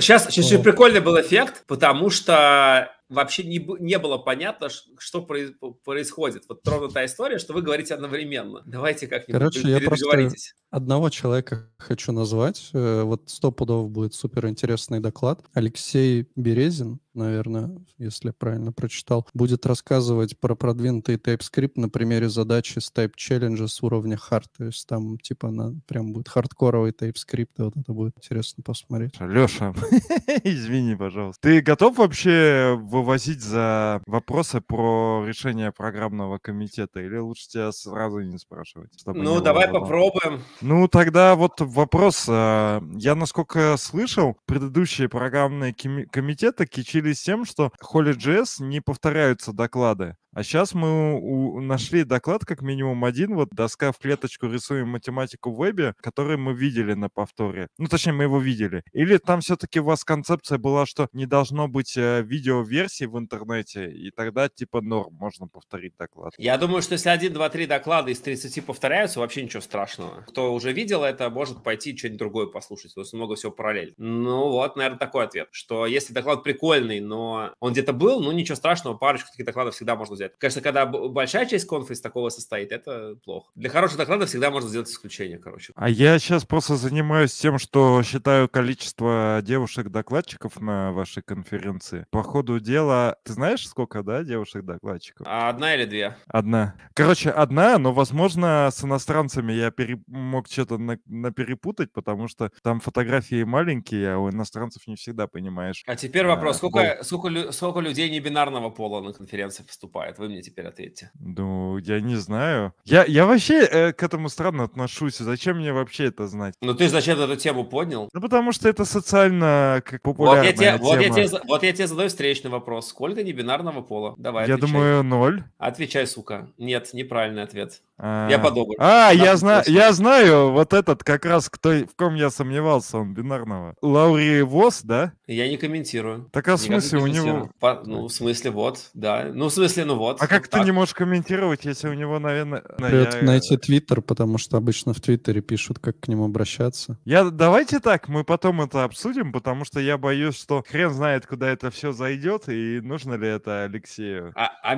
да, а вот, а вот вопрос, сколько девушек интересно, тебя не смутил почему-то, да? То есть ты решил его Ну. задать Алексею. Нет, меня вообще не смущает. То есть, если тебе нормально, что я сейчас начну, типа, показывать его различные фотографии, и мы будем их комментировать, я готов устроить, Да так мне-то, сказать, интерактив. подожди, мне, Ну- какая разница? Это же это ж их фотография. Не, ну ты же Даже- хост. То есть э, хост конференции там с чуваками угорает над докладчиками. Ну, например, ты не угораешь, а мы будем угорать, а значит, ты тоже угораешь. Тут Нет, я могу, не поделать. я могу сказать, какую мерзость вы, значит, тут показываете, зачем, например, или, или как плохо, что вы это делаете. Я могу покритиковать вас. Ну ладно. Могу не, не поддержать вас в, этой, всем, в этом вашем веселом угаре. Я, я к чему все это? Что, да, ну, проблема, конечно, гендерного вот этого дисбаланса, она остается. Я попробую так аккуратно ответить. А, у нас были некоторые холли, на которых мужики делали очень тупые, отвратительные доклады, и Ой. по какой-то причине, а женщины делали прекрасные. И у меня всегда к плохому докладу вопрос не, не, не про пол и про что-то такое, или про сексуальную ориентацию, или еще про что-то, а вопрос, почему, типа, плохой доклад попал в программу. Такое всегда случается. Плохие доклады случаются везде. Гендерный баланс э, мы некоторое время, и, кстати, Холли был среди таких вот э, во многом апологетов этой идеи. Я сейчас скажу вещь, которую, по которой меня может ругать программный комитет, но э, я, не, слава богу, не выбираю доклады для Холли, я не, не специалист в фронтенде и JavaScript, я выскажу некоторое мнение. Из-за того, что есть активная история с diversity inclusive, я прямо видел, как некоторые активности, которые проходили на Холле, как в оффлайне, так и онлайне, были очень слабые. Мы, как бы, как э, конференция, немножко все-таки, это, это не было доминирующей историей, но мы немножко пытались играть в игры, которые называются вот diversity inclusive, игры, которые называются community. В реальности, если у тебя уровень контента, которые э, люди из песочницы и люди из э, вот э, лю- любых там, скажем, дискриминируемых сообществ и групп дают слабый контент, с-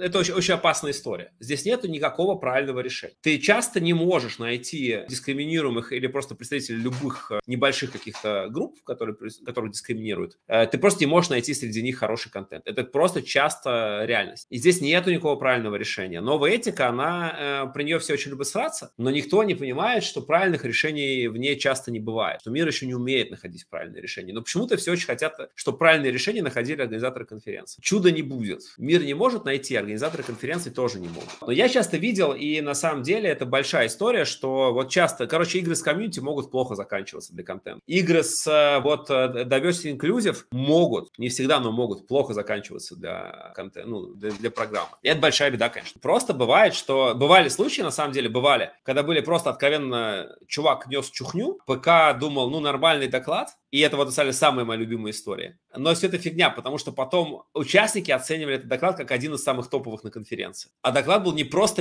ересью, он был просто чувак рассказал про дичь, которая не работает, и которая просто, типа, человек приказывает спеку, а в реальности, типа, это просто не работает. То есть он- вот такие были случаи. Это вообще пиздец. То есть как бы, и что, и как такие люди попадают на конференцию, вы, кстати, знаете этих людей, но я не буду их вслух называть. Вот. Э, Вы точно эти персонажей всех веселых знаете. В подкастах и прочих. А есть Вот, ну, это- другие персонажи, есть э, реально я был на, ну давно в Будапеште, и там закрывающий доклад был как раз про diversity, но я как бы английский не так хорошо знал, и вообще мне было, если честно, честно, неинтересно слушать этот доклад. Я так в полухо слушал, а потом я зашел на страницу этой докладчицы. Она, оказывается, вообще не из IT-сообщества. Единственное, чем она занимается, она просто ездит по странам и выступает вот с этим одним докладом про diversity. Слушай, я думаю, я нифига се- себе я- ты устроилась, Слушай, я подруга. 7 лет назад, Джи- Дж- у меня 7 лет назад Джигурда выступал на конференции. Что ты от меня-то хочешь? Понимаешь, то есть какой там IT вообще? Какое? Нет, э, еще раз, то есть люди просто про diversity и про новую этику, и про diversity inclusive, вот эту всю повестку. Очень хорошо, значит, орать, если ты ничего не делаешь, да, то есть вот люди, которые social justice, как это называется, warriors, да, э, это все очень хорошо до той поры, пока человек что-то не пытается своими руками делать. Это знаешь, как вот, э, это, это, кстати, не только про, э, не только про новую этику. Новая этика большая тема. Я не могу сказать, что я в ней эксперт, но я в ней довольно неплохо разбираюсь. Я очень много ею занимаюсь последние года три, потому что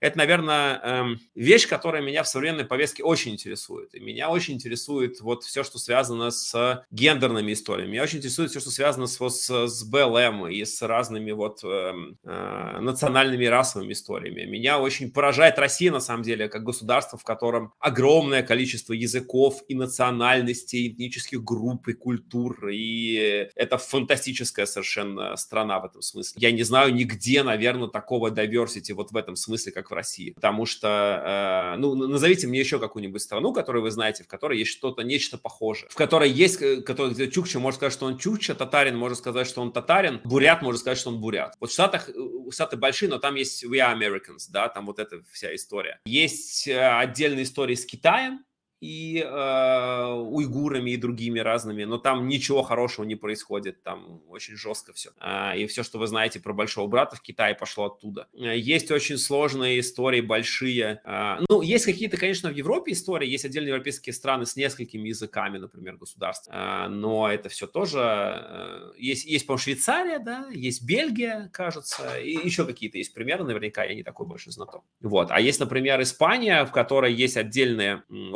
области, такие как Каталония, у которых тоже очень вообще жесткая история. Там все время всплывали новости про независимость Каталонии, каталонский язык и кат- каталонский патриотизм. Есть страна Басков, которая, в которой очень жесткие тоже всякие истории. Есть Британия, в которой есть большая сложная история с э, Ирландией. И, ну, в общем, это, это... И вот мы вспоминали тут Индию, Пакистан, Бангладеш. Индия тоже очень большая, там много разных наречий. И там внезапно английский стал языком, на котором разговаривают все. Вот это вообще как бы сюрприз. То есть он там помимо функции еще с со всем мире, вот эти все how are you doing, вот эти вот их мы любим дразнить, не очень политкорректно. Национальный английский язык там часто единственный язык, на котором люди могут из разных штатов, что штаты, по-моему, это называется, разговаривать. То есть очень-очень все непросто. А в России просто огромное количество разных национальностей. Может сказать гордо, я там тувинец, пожалуйста. Это все поймут. Или я дагестанец, или я чеченец, или я там калм- калмык. И, ну, то есть в этом смысле русский единственное не, не очень понятное слово остается, наверное, потому что это все-таки в этом смысле больше всего э, русских. Но вот, э, тем не менее. Был даже введен специальный термин «россияне», вы знаете, наверное, про это. Это все часть новой этики, без шуток. То есть, по-моему, это ввел Ельцин или кто-то из, из 90-х термин. Вот если задуматься, то это реально пример новой этики. Когда был придуман термин, который...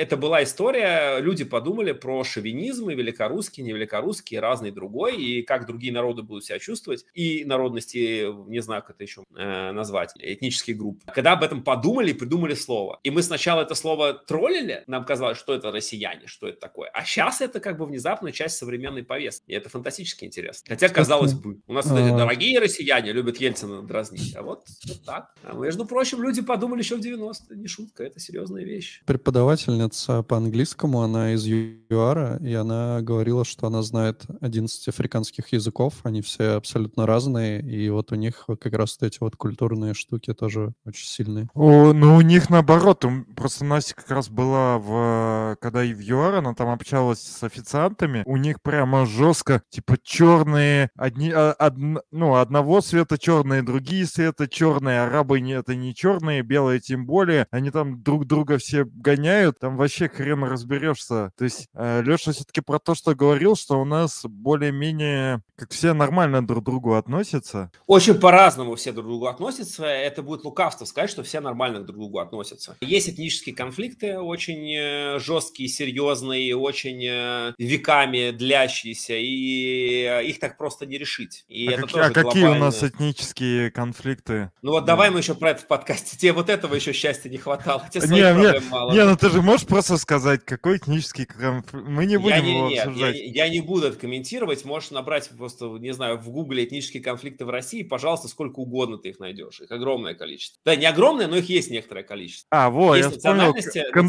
Кондап- которые- Кондопога, я вспомнил. Кандапога это, по-моему, про другое было, если честно. Но, но там, ну там, это не межэтнический, это, э, э, давай так, это межэтнический. Давай так, есть определенный набор национальностей, которые традиционно очень много кто не любит. Э, И это стереотипичная история. Не знаю, посмотрите на вот, вот риторику Гитлера, да, вот типа он прям говорит, такие плохие, эти плохие, все плохие. И там начинается, там, есть просто вот как-то вот не- некоторым национальностям не повезло. Вот как-то так вышло, что очень много в какой риторике, вот мы вспоминаем еврейские какие-то погромы, да, у нас все время, это же прямо термины, вот куда ни, как бы вот, вот в Европе, да, как просвещенная Европа, вот куда ни плюнь, какая-нибудь такая херня происходит. Вот как так вообще, ребят, можно? Эти люди нас чему-то еще учить пытаются, да, дофига же таких, таких проблем. Почитай, про крестовые походы почитаешь, там просто капец, что вообще это было, то есть это кошмар. И там все, все не любили всех, и вот это, это ужасно. Вот евреи вообще им не повезло очень, их вообще вс- вот просто вот куда ни плюнь вообще все ввозили всю дорогу. За что и так, ну тут кошмар же просто. Про цыган то же самое. Вот посмотришь, вот я тут Пики Блайндерс,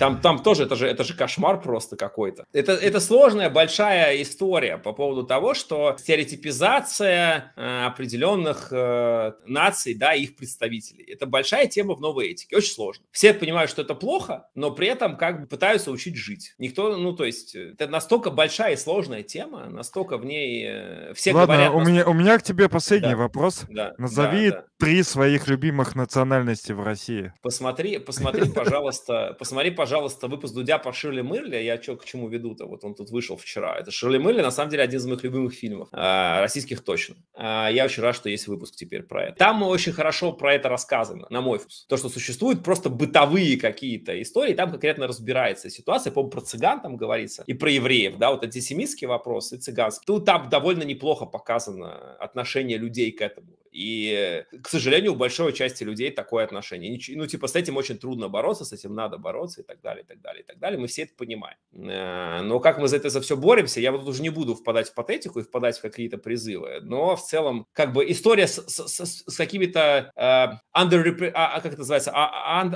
unrepresented или underrepresented сообществами, вот, э, ну, честно, это, это такой троллинг на уровне 2014 года нас пытались какие-то активистки троллить. Это, ну, это совсем уже смешно. То есть Ак- есть активисты. много, много таких ну, активисты, да, есть очень много таких проблем. Конференция – это всего лишь зеркало, да, когда люди обвиняют в чем-то конференция, это... Холли просто- Алексей, это зеркало твоей души, я считаю. Нет, это зеркало не моей души, это зеркало общества. Вот что в обществе происходит, то происходит и на конференции. Те темы, которые обсуждаются, те и, э, те и выносятся на конфу. Те люди, которые visible, те и выносятся на конфу. Это такое зеркало, оно никакое не кривое, оно в реальности такое, какое есть. Мы бы очень хотели, и мы часто, у нас э, часто на конференциях есть процессы, которые э, эти underrepresented групп стараются представить лучше. Но реальность такая, мы просто, понимаете, мы, мы же тут как бы не в игрушки играем, мы много лет с этим работаем. Реальность такая, что часто страдает контент. Это правда. Это, это вот как бы такая жестокая, жестокая правда. И можно сколько угодно теоретизировать, что нужно больше работы проводить, заявки от женщин там туда-сюда. У нас вообще в онлайне заявок мало. Там не то, что речь идет про то, что надо больше женщин приглашать и внимательнее к этому относиться, еще что-то там делать. Вот э, все эти разговоры насчет того, что, значит, надо не искусственным образом квоты вводить, а вот на этапе приглашения это все сбалансировать. Это все тоже теоретические разговоры. Когда казалось, что это правильная риторика, но время показало, что это просто не работает. Это просто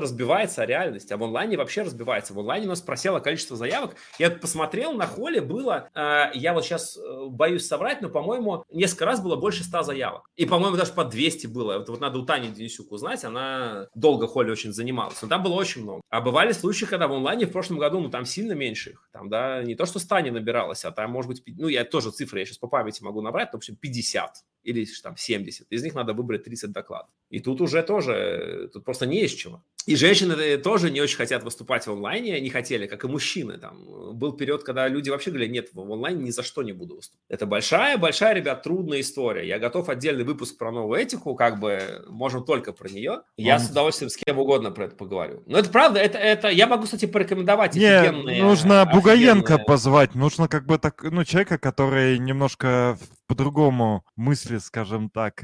Правда, потом все, всех посадят. У нас же была... Не нет, никто, никто никого не посадит. Ну, не я вот, вот, вот да. есть такое, такая фишка, история, да, ты знаешь? Что да? есть непопулярное мнение. То есть если, например, человек считает, что у каждого э, пола есть свое предназначение, то значит этого человека все не уважают и поливают говном. То есть человек не может высказать это мнение, оно как бы социально осуждаемое. Давайте, давайте, давайте я скажу вот вот, опять, вот просто, чтобы ты понимал, какова реальность. Просто реальность я расскажу. Вот есть история с Егором Бугаем. История была публичной, поэтому я могу о ней рассказать, потому что Егор сам ее выставил наружу, да, это не моя проблема, что он это сделал. Это его проблема. А, мы с Егором, а, ну, мне кажется, в хороших отношениях. Я ничего против него а, такого глобального не имею. Егор в свое время, у него была история, он написал определенные вещи неприятные, его обвинили в сексизме, он их удалил, но веб-архив все помнит и так далее, и так далее, и так далее. Как-то там не получилось у него нормально извиниться. И репутация у него, как следствие, не очень хорошая в определенных кругах. Где-то хорошая, где-то нет. Я это, к, этой репутации мало имел, имел имею отношение. Это его личное личное дело, что он пишет, что он говорит и так далее. Э, и дальше просто, просто вам рассказываю кейс. Вот, вот тоже вот к разговору, как легко рассуждать о том, надо там брать Егора на конференцию, не надо, если у него хороший доклад, если даже если у него прекрасный доклад, просто вот боевой кейс, вот из реальной жизни, да, чтобы вы понимали, с чем мы имеем дело. Некоторые члены программного комитета, когда Егор подал заявку, сказали, что я не могу быть членом программного комитета, где выступает Егор. Если он, его заявка принимается, я просто тут же выпиливаюсь из программного комитета и все, и до свидания. Вот такова реальность. Это та реальность, в которой мы живем каждый день. И вот какие, тут, какие, какие вы тут предлагаете принимать правильные решения? Какие? Ну вот скажите мне, что тут делать? Вставать на сторону Егора и говорить, нет, это cancel culture. Я против, вот я лично против cancel culture. Я считаю, что это отвратительный механизм. Я считаю, что э, если человек в чем-то провинился, э, то его э, преступление или провинность перед обществом, она как минимум должна иметь срок действия. Это то, чего cancel culture не предусматривает. Если человек приступает закон, ему в каких-то случаях дают пожизненное заключение или смертную казнь, такое есть э, используется. И дальше есть э, наказание, если это решение свободы, это лишение свободы сроком на сколько-нибудь лет. То есть, когда идет речь про убийство, про какие-то массовые супер, это может быть, да, пожизненное или смертное. Если это преступление не столь тяжкое, да, э, то это сроки. И там есть срок. Вот человек сколько-то лет тюрьме, потом выходит, еще бывает условно-досрочно, еще бывают всякие механизмы. Э, формально он э, реабилитирован. Да, тоже это не всегда здорово. Реабилитация заключенных большая социальная проблема во всем мире. И где-то даже законодательно им нельзя определенные занимать э, посты и должности и так далее, и так далее. Мы все знаем про президентский пост, но есть еще на самом деле преподавательские аспекты, да, что вот преподавать нельзя, если у тебя судимость. И в некоторых, там тоже, я, я не знаю нюансов, но где-то погашенное, где-то не погашенное, где-то вообще нельзя. В общем, это сложная большая история. А cancel culture в современном виде, как она есть в новой этике, она не имеет срока давности. То есть вот зашеймить и канцельнуть, не так, канцельнуть человека можно, но никто не понимает, как его можно расканцелить. Вот была история с э, Кевин Спейси, да, с Кевином Спейси, например. И да, его заканцелили там жестко везде. Или с вот с этим самым, с режи... как его продюсером Ванштайн, Харви Ванштайн. Mm-hmm. И, ну, Ванштайн, по-моему, я, я могу путать, но он, по-моему, уже не живой, да? Или я... Он присел там. Он сидит. Он сидит, да, он живой, да? Он живой, Вайнштейн? Ну да, да, живой. Я, значит, что-то перепутал. А, ну, кто-то другой, значит, из людей, который за харасмент э, присел, э, умер. Ну, ладно, Харви. Ну, это этот был, наверное, стендап. Ну, слушай, в, в случае... Да, да, да, ну, там много. Ну, ну, смотри, короче, история в том, что вот, э, типа, вот Кевин Спейси никто не сажал. Да, никто ничего не доказал, судя по Пятно на человека на всю жизнь, и срока давности нету. Вот я слышал, что ему недавно где-то в Европе предложили сниматься. Какие-то маргинальные, кажется, или полумаргинальные ребята. Вот, все. То есть нету, законодательно нету, срока давности нету, что делать непонятно. И я думаю, я опять-таки вот позицию свою высказывать, ну, в данном случае не боюсь, мне кажется, такие вещи, как любые вещи, должны иметь срок давности. Если вы считаете, что это преступление, давайте, пожалуйста, наказание и что делайте с этим, да? То есть мы как общество еще просто не умеем с этим работать. И это беда. Я думаю, что нам, ну, мы, мы, мы, мы вынуждены будем научиться. Мы вынуждены будем научиться, потому что я не вижу других сценариев. Комментарий от, э, видимо, анонима какого-то. Говорит, Барух нагнул Джугру, какая неожиданность. И еще один человек говорит, Баруху просто приказали откуда нужно. Но, честно говоря, мы вообще не понимаем, про что речь. Я не понимаю тоже, про что идет речь. Какая неожиданность, Алексей? А, слушай, я думаю, я думаю, не, я понял. Я думаю, что это история про, как раз про то, что я рассказывал, про то, кому можно, кому нельзя. Я скажу так, что про Баруха я точно не знаю. Э, Вот э, я, когда сейчас вспоминал, я как раз его не имел в виду. Но, возможно, у Барух тоже э, относится к тем людям, которые, если бы выступал Егор, отказались. Но Барух не в программном комитете конференции, на которой подавался Егор. Егор подавался то ли на Джокер, то ли на Джипоинт. Я предлагаю заканчивать. Давайте ссылки Да. полезные. Значит, э, как обычно, Холли Джесс, вы дадите ссылку? Э, Фильм Дудя про Ширли Мырли обязательно дайте. Это Мгм. хороший фильм, Возможно. надо посмотреть. Это один из моих любимых фильмов, и там очень правильно многие вещи разжевываются, в том числе про этнические э, предрассудки, конфликты и так далее. Дальше, конечно, надо дать ссылку на пару Куджи, э, я вам дам э, обязательно. И обязательно супер-пупер блог злобного культуролога. Это офигенный такой полублог, полуподкаст, тоже дам ссылку, э, который помогает что-то про новую этику понять. Вот. Ну и выпуск Куджи, конечно, тоже про феминитивы и про новую этику, два выпуска прекрасных, тоже я скину ссылки. Окей, спасибо. Ну все тогда. Спасибо, что пришел. Было, как всегда, интересно. Спасибо. Как всегда. Спасибо. Как всегда, два часа. Вот, э, всех просто придется сказать, что новая этика большая штука, а если вы в ней еще не разбираетесь, вам придется. Поэтому изучайте, готовьтесь, это все будет больше и больше в нашей жизни. Предмет надо знать. Так же, как, э, так же, как JavaScript. Потому что JavaScript у вас только на работе, а новая этика скоро будет везде. Все, пока. Да, пока. Пока. Были бы другие цели мысли, но И твой поцелуй тут был бы ни при чем Целый мир, что дотла горит. Покажу слезу, что щекам твоим. Я не простой, ты меня пойми. Украл твой взгляд, сижу за твои касания губ Что по щекам моим. Дай мне забыть, что было до зари. Но ты ведь не такая, типа как все. Я просто подошел и сказал здрасте Не надо нежность, лублено закати. Я подал из того, чтобы распять. Тех, кто много говорил за меня Постой,